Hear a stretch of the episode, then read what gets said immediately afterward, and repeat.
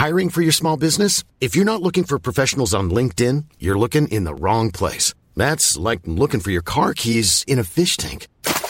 LinkedIn helps you hire professionals you can't find anywhere else, even those who aren't actively searching for a new job but might be open to the perfect role. In a given month, over 70% of LinkedIn users don't even visit other leading job sites. So start looking in the right place. With LinkedIn, you can hire professionals like a professional. Post your free job on linkedin.com slash people today. Presidente de la Confederación Nacional de Industriales de Metal y Recicladores, CONIMER, Francisco Uriostique Pineda, me da mucho gusto saludarlo, bienvenido, buenas tardes. El gusto es mío, un gusto hablarle a ustedes, auditorio. Que es usted muy amable. A ver, platíquenos cuáles son los riesgos de las modificaciones a esta ley de desechos sólidos, qué es lo que ustedes temen, cuáles son los peligros, por qué no está bien esta modificación de ley. Platíquenos, por favor. Mire, como inicio le puedo comentar que la Ley General para la Prevención y Gestión Integral de Residuos eh, nace en el 2003 y no fue tocada fue letra muerta uh, durante 10 años. En el 2013 se le hizo una pequeña modificación. Del 2014 al 2018, seis adecuaciones o seis modificaciones.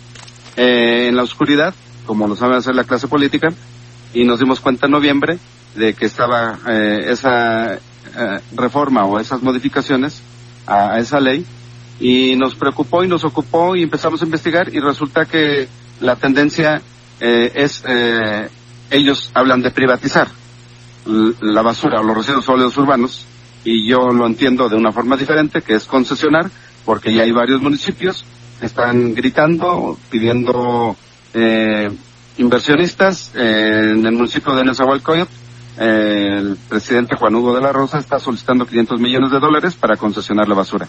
10 mil millones de pesos.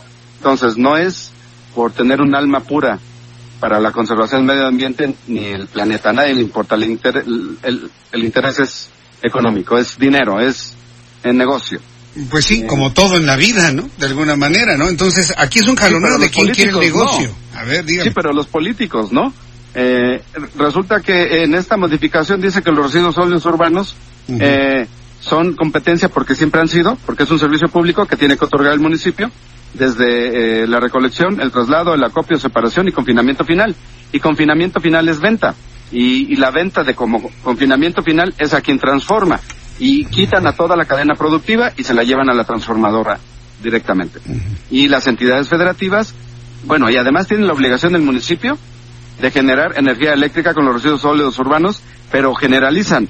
Podrían hablar claramente, ahí está el dolo, la mala fe, la mala intención, de que si hablaran que los residuos sólidos urbanos en carácter de orgánicos pueden hacer lo que quieran, eh, pero de los valorables reciclables no pueden, eh, es absurdo, conociendo el negocio, aparte de la mano mejor calificada de este país, son los pepenadores, que como ustedes los conocen, pero son separadores, separadores. recolectores, los reco recolectores de, de basura, y en sus camioncitos van separando los materiales valorables reciclables, pues va a estar prohibido. Ellos no tienen salario, entonces, ¿dónde quedan? Uh -huh. ¿Sí? Sí. Ahora, ahora, no se puede conformar, digo, en, en, una cooperativa, porque sabe que esta figura de la cooperativa pues funciona muy bien y en un momento dado, bueno, pues competir con quien puede de alguna manera manejar los residuos de un municipio, de un estado. ¿Lo han pensado de esa sí. manera? Es mi propuesta que le entregué al presidente de México en diciembre del año pasado, uh -huh. y que es una propuesta de un servidor, que conformáramos cooperativas, ya tenemos claro. dos eh, cooperativas para que eh, esa el eslabón primario, la, la, compra de primera mano, tenga un salario más digno, condiciones de trabajo más dignas. Eh, no hemos tenido respuesta de Presidencia de México. Es eh, un proyecto que le entregué a, a Presidencia, que lo platiqué con eh, el señor presidente en campaña. Y desde diciembre no hemos tenido respuesta. Uh -huh. Y como respuesta vemos que se aprueba eh, este dictamen en la Cámara de Diputados el día 2 de octubre, que es miércoles, que no sesionan, y además que era un distractor importante porque celebramos las muertes de nuestros jóvenes de aquellos años, y aprobaron 60 dictámenes al vapor en un solo día, en un miércoles, que no sesionan. Y había una leyenda eh, dentro de esto que se sugería votar a favor. Yo ya había hablado con diputados, eh, escritos, oficios que no cometieran este crimen. Eh, en presidencia dejamos muchos escritos, muchos oficios, que esto tenía la intención de, de monopolizar y el artículo 28 dice que las prácticas monopólicas están prohibidas en México y, la, y concesionar es monopolizar. Es dejar sin trabajo al eslabón primario dos millones y medio de compañeros en todo el país.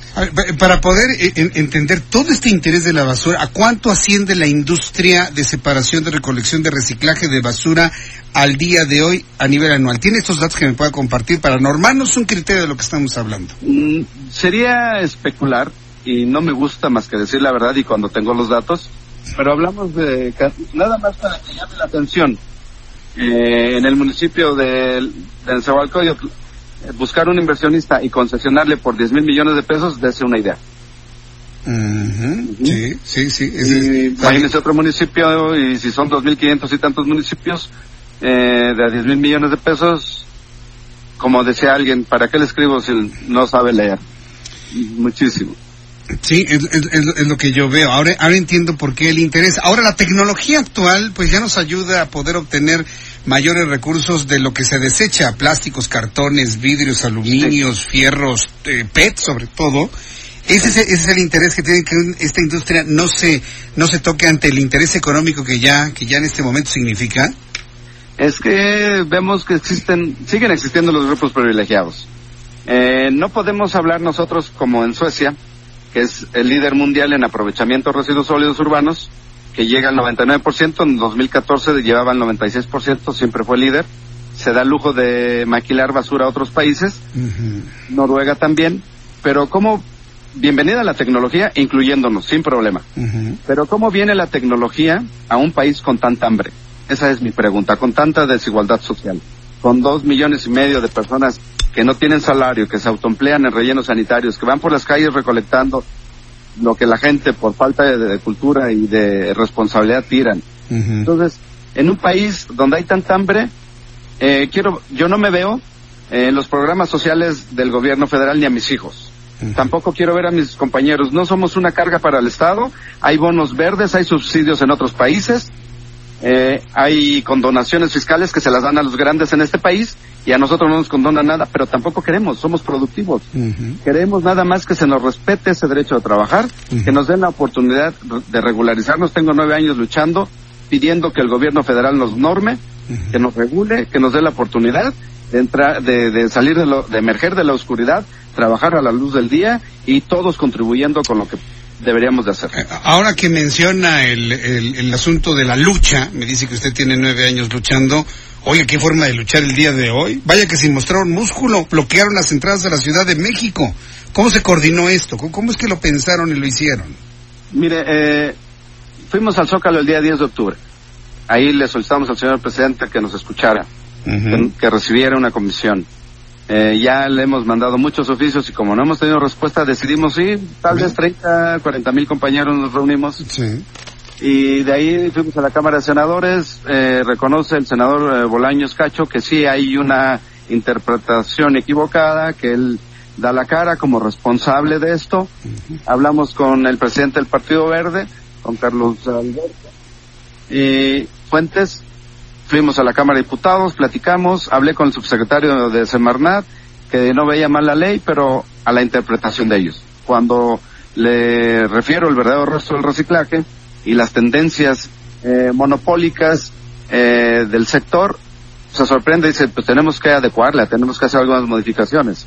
Porque en la lectura se ve muy bonito, pero lo que está de atrás, las letras invisibles, aquí no hay letras chicas, hay letras invisibles.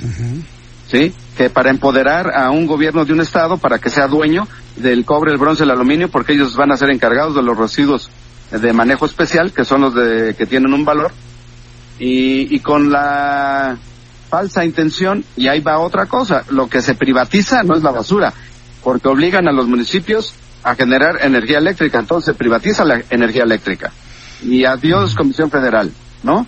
Entonces todo esto está súper enmarañado pero a nosotros nos están acabando. y, ¿Cómo nos organizamos? Respondiendo a su pregunta, tengo delegados en 26 estados, se suma otro más, y los em, empecé a visitar el país, a recorrerlo y decirles, no nos escuchan, no nos voltean a ver, nos hemos convertido eh, en el botín de guerra de todo lo que huele a corrupción.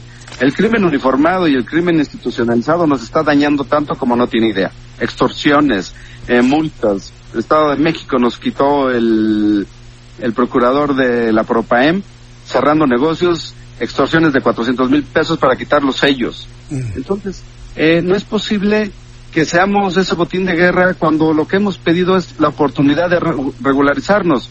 Las cooperativas es iniciativa de un servidor desde hace tiempo y se lo entregué al señor presidente en, en diciembre porque queremos normarnos, queremos que nos reconozcan la compra de primera mano, que el, eslabón primario eh, tenga otras condiciones diferentes de vida.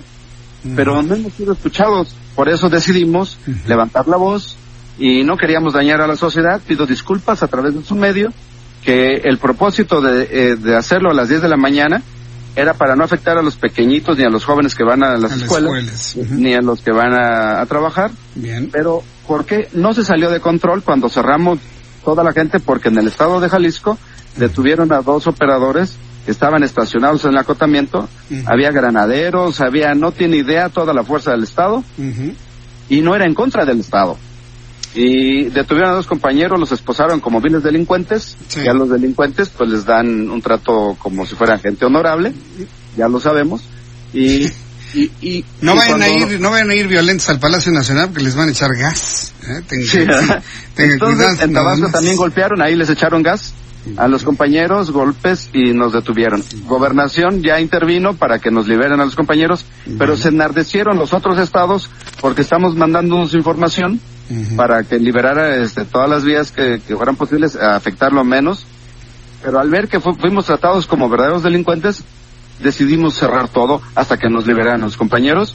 Eh, y gobernación, agradezco que sí, este, nos apoyó y ahorita están este, tratando de liberar a los tres compañeros de Tabasco y a los dos de Jalisco. Bien, vamos a estar muy pendientes si llega a tener usted un encuentro con Ricardo Peralta, que él es el subsecretario de Gobierno. Es el hombre que está operando en realidad en la Secretaría de Gobernación y en cuanto tengan estos encuentros, pues volvemos a platicar usted y yo. Vamos a ver qué sensibilidad hay en el legislativo para revisar todo esto. Y señor Uriostegui, le agradezco mucho que me haya tomado la llamada telefónica el día de hoy. Muchas gracias por su tiempo. Agradecido soy yo. Excelente tarde. Gracias por voltear este sector tan olvidado y golpeado. Fíjese que yo no lo olvido, ¿eh? Pues si no fuera por ustedes, nuestras nuestras calles serían intransitables. Y yo creo que es, un trabajo que hay que revalorar y no considerarlo como subhumano.